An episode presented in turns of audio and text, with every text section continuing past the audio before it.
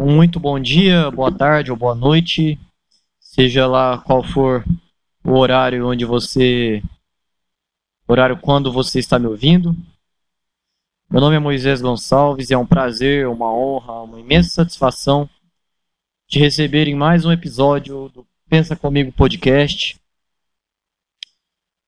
Aqui é um espaço onde você não vai encontrar nada tão útil, nada tão agradável, onde estou totalmente disposto a olhar para dentro de mim, olhar para o que está errado em mim, nas coisas, nas coisas que eu faço, nas coisas que eu faço comigo mesmo, que eu deixo fazerem comigo, tá?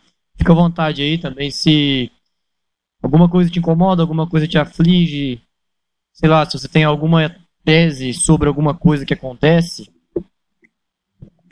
manda um e-mail, manda um e-mail. Tá sempre na descrição aí. E me conta, fala pra mim. É, aqui hoje são 2 de novembro de 2020, segunda-feira, feriado, mais um feriado inútil.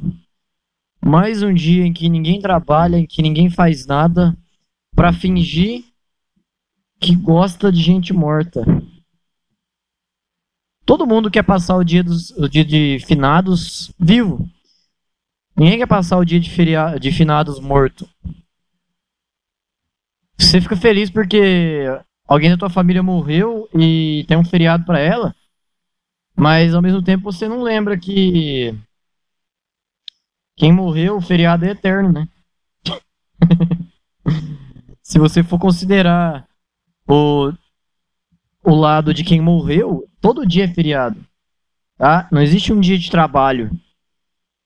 É, o calendário dos caras é reverso. O calendário de quem já morreu é totalmente ao contrário do calendário de quem está vivo. Será que no dia de finados, quem morreu, sei lá, ressuscita em algum outro lugar? Os caras nascem em outra em outra dimensão. O cara teve uma puta vida foda aqui no. Lá na Escócia. Era dono de uma, de uma whiskeria. Mas ele era um filho da puta. Então. Ele vai, no dia de finados, vai nascer como um aldeão no Quênia. Vai carregar água na cabeça, né, em balde d'água em, lá na Nigéria. Porque se, se os vivos tem alguma alguma coisa para comemorar no Dia dos Mortos, então os mortos têm que ter algum motivo para ficar triste no Dia dos Vivos ou para ficar feliz no Dia dos Vivos, que é todo dia. Porque quem cria o Dia dos Mortos são os vivos. Tudo isso faz parte do sistema do, do sistema de pirâmide do velório, tá? Que eu fiz um podcast disso, é, sei lá, dois meses atrás. Que esse negócio de velório aí, ó, é tudo esquema de pirâmide. Os caras só faz velório hoje para alguém fazer velório, né, pra pessoa no futuro. Aí, aí tá o negócio, bicho. Aí a gente cria esses feriados aí para continuar alimentando esse sistema da, da morte. A gente não tem medo de morrer. A gente tem medo da forma da duração da nossa morte, se vai ser uma morte lenta e dolorosa, se vai ser uma morte rápida e calma, né? Sei lá. Eu acho que eu me fiz entender. A gente a gente a gente tem um prazer, a gente tem uma paixão imensa em buscar os, o que, que pode acontecer após a nossa morte física. E aí para isso a gente cria religião. Mas a gente tem um puta medo de viver o momento da morte que seja com 10 anos, com 40 anos ou com 80 anos. A gente tem um puta medo de pensar no momento em que a gente está morrendo fisicamente, mas a gente é apaixonado em imaginar o, que que acontece ou o que pode acontecer depois desse momento físico, tá? E aí a gente fica celebrando a morte de alguém, que é o velório, e depois celebrando a memória dessa pessoa, que é o dia de finados.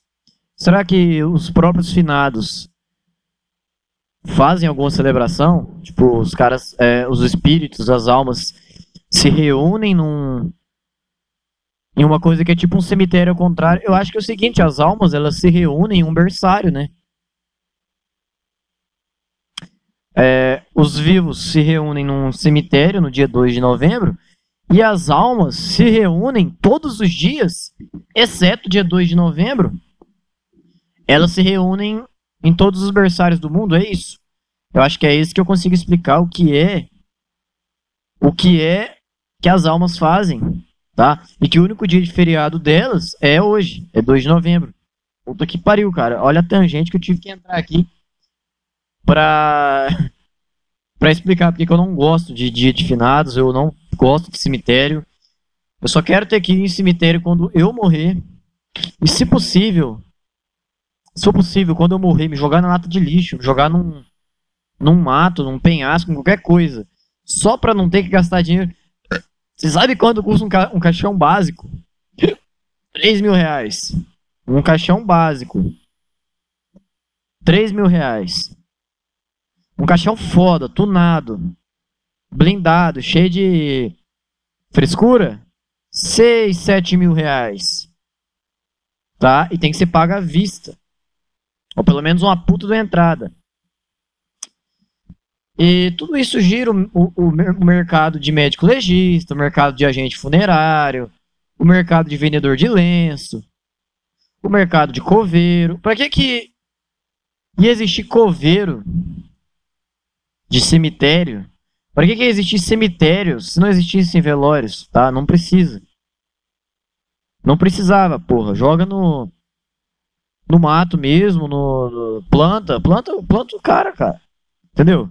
Enterra, mas tipo, enterra como se fosse servir só para adubar, e não porque é um momento especial. Você não sabe, você não sabe se depois que a gente morre, a morte ali é só um momento, tipo, é como se eu saísse para caminhar.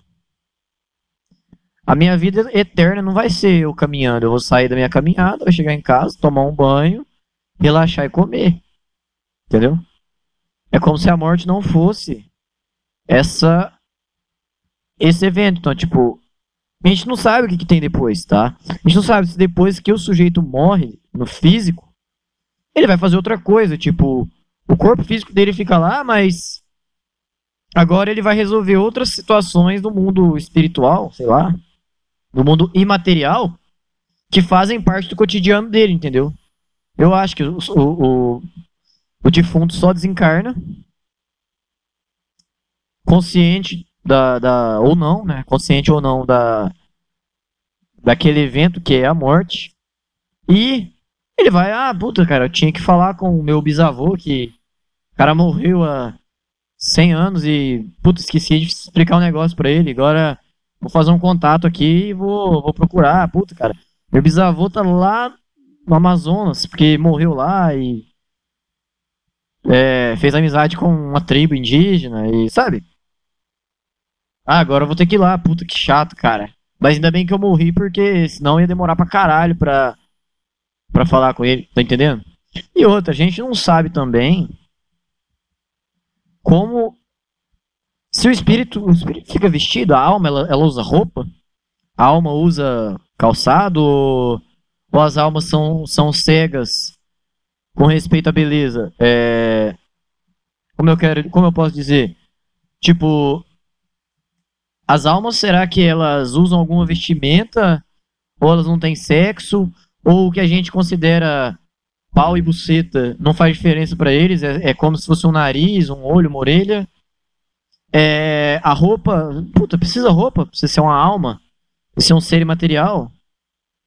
Ser um ser não carnal. Precisa? Entendeu? A gente não tem essas respostas. Mas aí a gente fica inventando. Ah, tem que maquiar o defunto. Tem que. Tem que. É, tirar a mancha. Tirar o sangue dele. Colocar serragem dentro da, do intestino. Essas coisas. Ou remover a, os órgãos internos e colocar serragem. Entendeu? Será que precisa disso? Será que esse negócio de maquiar o defunto, vestir ele, fazer a barba, fazer o cabelo, se for uma mulher, as unhas, será que esse ritual todo não é só para nós que estamos vivos? Só pra agradar nosso ego, só pra amaciar o nosso ego de que, puta, cara, o último momento que eu vi a pessoa foi bom para mim. Tô vendo. Tá? Ao mesmo tempo que a gente tá vendo o defunto ali morto, o cara tá morto física. É, ele, tipo, puta, o cara acabou de morrer, a alma saiu do corpo. Tá? Ah, vou lá procurar meu bisavô, precisava dar um recado a ele. Aí o corpo fica lá, puta, o cara morreu baleado no meio da favela, corpo lá todo ensanguentado, aí a alma sai do corpo e fala, ah, que merda, cara. Queria ter ficado mais um tempo aí, não deu, já era. Vou caçar minha, minha família, porque. Aí, tipo, o velório tá acontecendo a 50 quilômetros de distância da onde o cara morreu. E a alma do cara já tá vagando e procurando lá o parente dele, mas, tipo, de boa. Tipo, é como se você planejasse fazer uma viagem. Ah, vou, vou, vou tirar férias lá em Porto Seguro. Aí, em cima da hora, a companhia ligasse e falasse, ó, deu pandemia, vou ter que devolver o seu dinheiro porque não vai ter como é, viajar, tá? Tô aqui seus 5 mil reais, agora pode torrar do teu jeito, o contrato tá quebrado, beleza? Aí, ah, tudo bem, né? Não deu certo fazer a viagem aqui para Porto, eu vou pegar essa grana e vou... É, ah, vou alugar um rancho aqui mesmo, ainda vai sobrar 3 mil reais, boa. Sabe, eu, eu acho que é assim que as almas se comportam.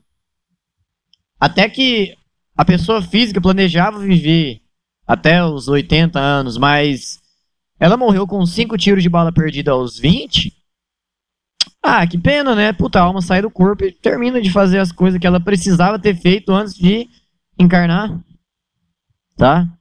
E outra, e outra. A alma cresce Tipo, a alma nasce bebê ou a alma e, e, e, ela vai crescendo e se tornando mais adulta ou ela ocupa um corpo de um bebê e aí e, tipo assim esse corpo desse bebê físico é um bebê mas o que tem dentro dela ali é, um, é uma mentalidade de um, de um cara foda de 30 anos milionário o que, que, que é o negócio será que a alma ela amadurece junto com o corpo? Ou ela amadurece fora do corpo antes e depois da morte? Quer dizer, antes do nascimento e depois da morte? Será que durante o tempo da alma ali dentro do corpo, ela não amadurece? Ela, ela é pré-moldada, tá? Ela entra no corpo com aquela maturidade. É, ah, uma criança tem uma alma de um velho de 50 anos. Ela vai viver a vida toda em função daquela maturidade. Ou, ao longo do crescimento físico, a alma também é, amadurece. Eu não tô nem falando de mentalidade, tá? Tô dizendo a alma. É, é, é, é, o, é o corpo não físico que tava fazendo um monte de coisa antes de ter que entrar num corpo carnal. E outra coisa, e outra coisa. A gente fica velando defunto e rezando para ele ter uma vida eterna e tudo. Mas será que Tipo, existe é, vida eterna? Ou será que a alma também morre? Que nós humanos, carnais, a gente tem uma. Tem uma visão de que a alma é imortal, de que os prazeres do corpo, as dores do corpo também elas são finitas, mas e, e depois, tipo, essa coisa que a gente chama de alma, será que ela também tem essa concepção humana de dor e prazer, de finitude, a morte física mesmo? Será que ela quer voltar para um corpo físico? Será que o sujeito que morre baleado com cinco tiros de bala perdida, será que ele não olha pro corpo e pensa, ai, cara, já deu, tá? 20 anos aqui nesse corpo, chato pra caralho. Aí ele fala com Deus, alô Deus, então, é. Cara, não precisa me mandar mais não. Deixa eu aqui vagando, tá de boa. Quero terminar de fazer minhas coisas que eu tava fazendo antes de ter que encarnar. Vai, deixa eu Deixa eu assim mesmo, não quero entrar em carne e osso, não. Será que existe essa discussão? Tipo, o sujeito tá cansado de viver no corpo, mas, tipo, tá da hora a vida dele enquanto alma e ele não quer, não quer voltar pro corpo. Tá legal daquele jeito. É como uma criança que não quer deixar de ser criança, tá? O moleque vai. É, é tipo, começa a crescer os primeiros pelos pubianos na, uh, nele e na menina também, e aí eles percebem que tá alterando o hormônio, que a voz tá engrossando, tá nascendo um bigodinho no, no menino, a menina tá nascendo uns peitinhos, e as coxas estão engrossando, mas tá incomodando aquilo, sabe? Eles, a criança, o adolescente sente que não tá legal aquilo, eles querem continuar sendo criança e, puta, cara, não tem preocupação, não tem que ter responsabilidade. Será que a alma tem essa, essa mentalidade? Será que ela tem essa intenção de ser sempre uma alma, de ser sempre um espírito vagando? Tá? E por que que nós humanos vamos nos importar tanto com isso? Será que na verdade estar vivo em carne e osso não é, não é uma punição ao invés de uma bênção? Será que nós que estamos aqui vivos na verdade, nós estamos vivendo o inferno prometido para quem é, cometesse pecados e para quem né, se desviasse do padrão. Será que isso aqui que a gente vive não é um inferno? E na verdade, a grande vantagem é você vagar para sempre, não se preocupar com o corpo físico. Tá? Fica aí a minha eterna dúvida. E é, é, a dúvida eterna de todo mundo. E é por isso que a gente alimenta o velório, a gente alimenta o dia de finados, a gente alimenta a missa sétimo dia. E. Tá? E fica nessa punhetação mental. Há uma situação onde. Onde existem limites físicos, né? Que é a carne e osso. Pra ir além. E, e, não é que, ai, puta, cara, religioso é babaca, religioso é burro, religioso é, um, é, é ignorante. Não, puta que pariu, velho. Os caras estão há quantos mil anos? Seis, sete, dez mil anos tentando entender o que acontece. Babaca é você que não, não se dedica a, a tentar entender essas coisas bem é, é, pelo menos razoavelmente, tá? É, ignorante é você que não coloca sua cabeça para pensar um pouquinho nessa coisa ou qualquer outra coisa no mundo. Tá? Por que, que religioso é babaca? Só porque o cara tem uma noção de mundo que vai de encontro à sua? É isso? É só por isso tá? Os caras se dedicam para isso. Eu não estou defendendo religioso aqui, não. Tô defendendo mais o papel que a morte exerce na nossa sociedade. A morte só, não é, é, só exerce um papel menor que o da reprodução. A morte física só perde para a reprodução no que se refere às funções da humanidade. Você pode ver você pode ver que todo serviço, tudo que você compra, tudo que você faz, no, é, no começo da tua vida é para crescer, da sua adolescência até a sua é, terceira idade é para você fazer filho, da sua terceira idade em diante é para você demorar mais para morrer tá? Você alimenta teu filho com leite nã, você dá aveia, você dá mandioca, costela para o moleque crescer forte, mucilon para o moleque crescer parrudo. Para quê? Para quando ele entrar na adolescência, para quando os hormoninhos dele já sinalizarem que ele pode ser pai ou que ela pode ser mãe, para que ele então se prepare para a vida reprodutiva. E aí o moleque começa a fazer academia, a menina também. Coloca o moleque na natação, no jiu-jitsu, a menina você coloca na gastronomia, no violão. Ah, mas violão, o que, que tem a ver com reprodução? Puta que pariu, cara. Qualquer instrumento musical que você pratique o teu cérebro vai. Eu não sei que hormônio que é, tá?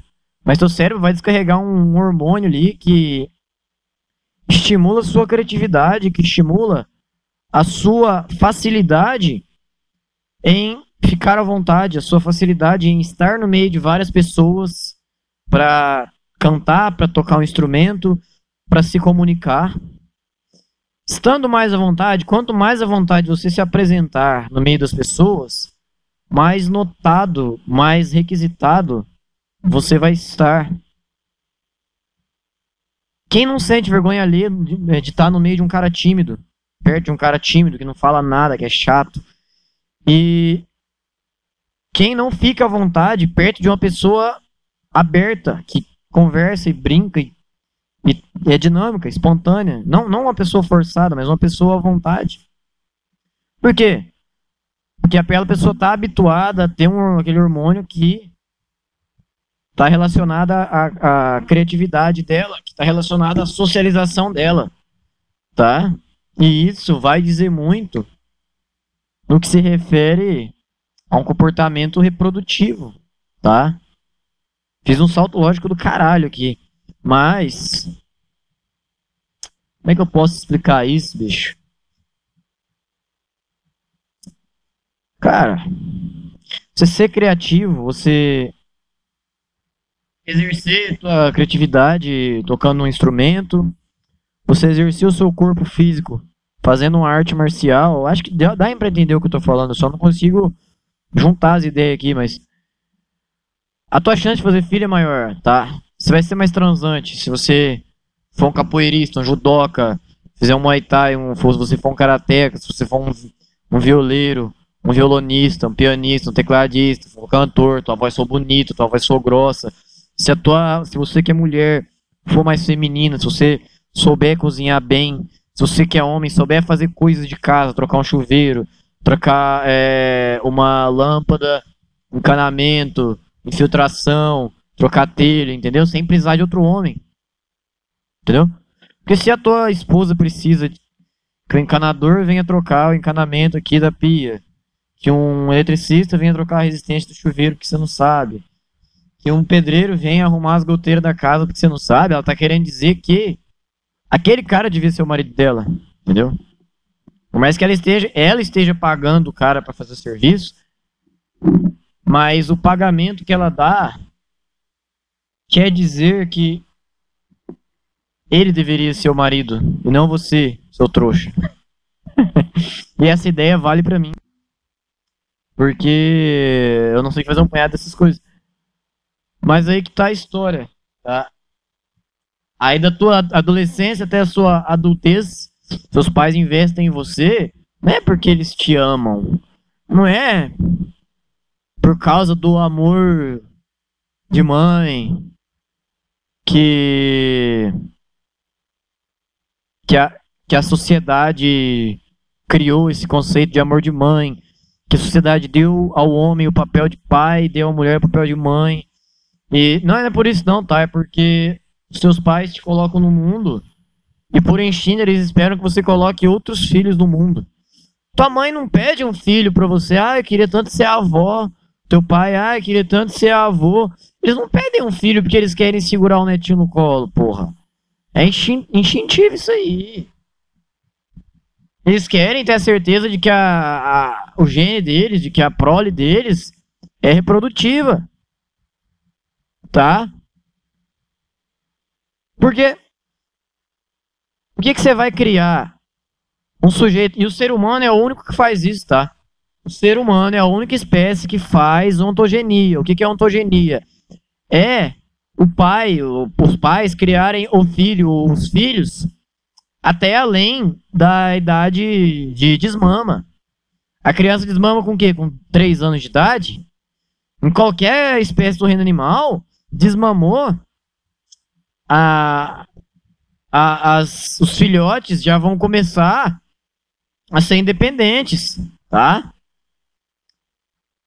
A menos que nós criemos culturas onde onde a gente força isso aí. É, mas normalmente o reino animal não admite ontogenia. Só o ser humano faz isso. Só um casal de, de Homo sapiens sapiens cria filho depois que desmama. Agora, se o teu pai e tua mãe chegam em você ali com 19, 18, 19, 20 anos. Ah, filho, putz, você podia me dar um neto, né? O pai quer ser avô tal. Não é porque ele quer ser avô e quer pegar o molequinho no colo, tirar foto no Facebook e dar presente. Não. É porque ele quer saber se aquela aposta dele tá dando certo. Ele quer saber se. Ele quer saber se a cria que ele pôs no mundo é capaz de se replicar. Senão o que, que vai acontecer? Teus pais vão ficar putos com você, mas eles não vão expressar isso, porque a gente criou um sentimento de amor de pai, amor de mãe, e que nosso filho é o nosso tesouro, e blá blá blá. Isso aí é tudo. Tudo, tudo manipulação, e tudo, como diz o Xandão, é tudo fraude. Se a gente. Se, se os homens, Homo sapiens sapiens, não fossem, não fossem racionais, quando a, o filhote de ser humano desmamasse, ele já ia para o mundo. Se não desse filhos, se não fosse capaz de se defender, de, de, de se alimentar, morria e foda-se. Então, a vontade que o teu pai tem quando você tem 20, 25, 30 anos, mora com eles, não faz nada, não tem namorado, não tem filho, ou não tem namorado e não tem filho, é te matar, tá? E não é que ele vai te assassinar, tá? Nenhuma espécie, nem o ser, nem a, nem o, a espécie humana, nenhuma espécie naturalmente ela se mata, tá? Então vai ver um macaco matando outro por nada, por causa de uma fé, por causa de um espaço, tal, tal, tal. É, ser humano também, naturalmente, ele só se mata por espaço e por fêmea. Mas teu pai não vai vir, puta, eu vou te dar três facadas no peito porque você não quer ter filho. Não. Mas se você tem uma certa idade, se você já tá homem, se você já é mulher, não tem namorado, não tem filho, não trabalha, não faz nada, você não é capaz nem de se reproduzir, nem de sustentar, seria natural, aliás, é natural que os seus pais parassem de sustentar você. Que os seus pais te induzissem a sair de casa. Porque não é na, na, da natureza humana criar filho barbado, criar mulher. É, tipo, criar mulher mesmo em casa. Tá? Não é da natureza humana. Então, se os seus pais querem te expulsar de casa, é porque você não cumpriu seu papel de ser humano. Que é, primeiramente, se sustentar, tá? prover seu sustento e depois se reproduzir. Isso dos 15 até os 50 anos. Depois, a gente chega na idade que a mulher para de ovular e o homem começa a ter é, dificuldade de ereção. Ou o esperma dele perde a vitalidade. E aí é a senescência, é, é a velhice. Então tudo que a gente faz durante a vida adulta é para juntar dinheiro para se manter, para se defender. Por isso que você faz casa com muro e cerca elétrica. Por isso que você coloca teu filho no boxe. Por isso que você faz uma academia, tá? É, as melhores panelas para tua esposa ou para tua empregada fazer a boia. E você compra os melhores alimentos, a carne de primeira, arroz de primeira, feijão de primeira, para tua esposa fazer, para que vocês possam sempre se manter fortes e vigorosos e poder se defender. Tudo que vocês compram é para se defender se alimentar e se reproduzir durante a vida adulta. Toda hora eu fico beijando o microfone sem querer. E quando você fica velho, tudo que vão te oferecer é para você morrer mais tarde. Ah, um plano de saúde aqui, um remédio, osteoporose, artrite, artrose, câncer, próstata, próstata, câncer de mama. Ah, lave o pinto, escova os dentes, sei lá o que. Porque você está numa fase em que tua última função é morrer. Tá? E aí começa a alimentar o mercado da morte. Você começa, depois de velho, aí pra caralho na igreja, pra rezar pelo teu, pela tua alma, antes de você morrer. Você começa a ir mais em velório, fica curioso para saber como é que o defunto morreu. Entendeu? Porque você já tá velho. Você já não reproduz mais, você já não cresce mais, você já não fica mais inteligente fudeu, acabou. Este é o dia de finados. O dia de finados me recorda todas essas. Todos esses papéis que nos são dados pela natureza. O papel de alimentar filho, fazer ele ficar fortinho, atraente, porque aí depois ele vai fazer 13, 14 anos, vai ter que arrumar uma namoradinha, vai ter que ter um filho quanto antes. Se não, a tua tendência é cortar a alimentação e, e, a moradia dele, fazer ele se virar no mundo, porque já não é mais idade. Depois você fica adulto, você quer construir teu patrimônio para fortalecer sua casa, fechar tudo, talvez ter mais um filho, tá? Deixar patrimônio para ele poder garantir a sua própria sobrevivência e a continuação da espécie. E depois que você ficar velho, vão te oferecer um monte de coisa só para retardar a tua morte. Enquanto isso, você procura meios de garantir que depois da sua morte, a sua vida como alma, a sua vida como espírito, seja agradável, seja de paz.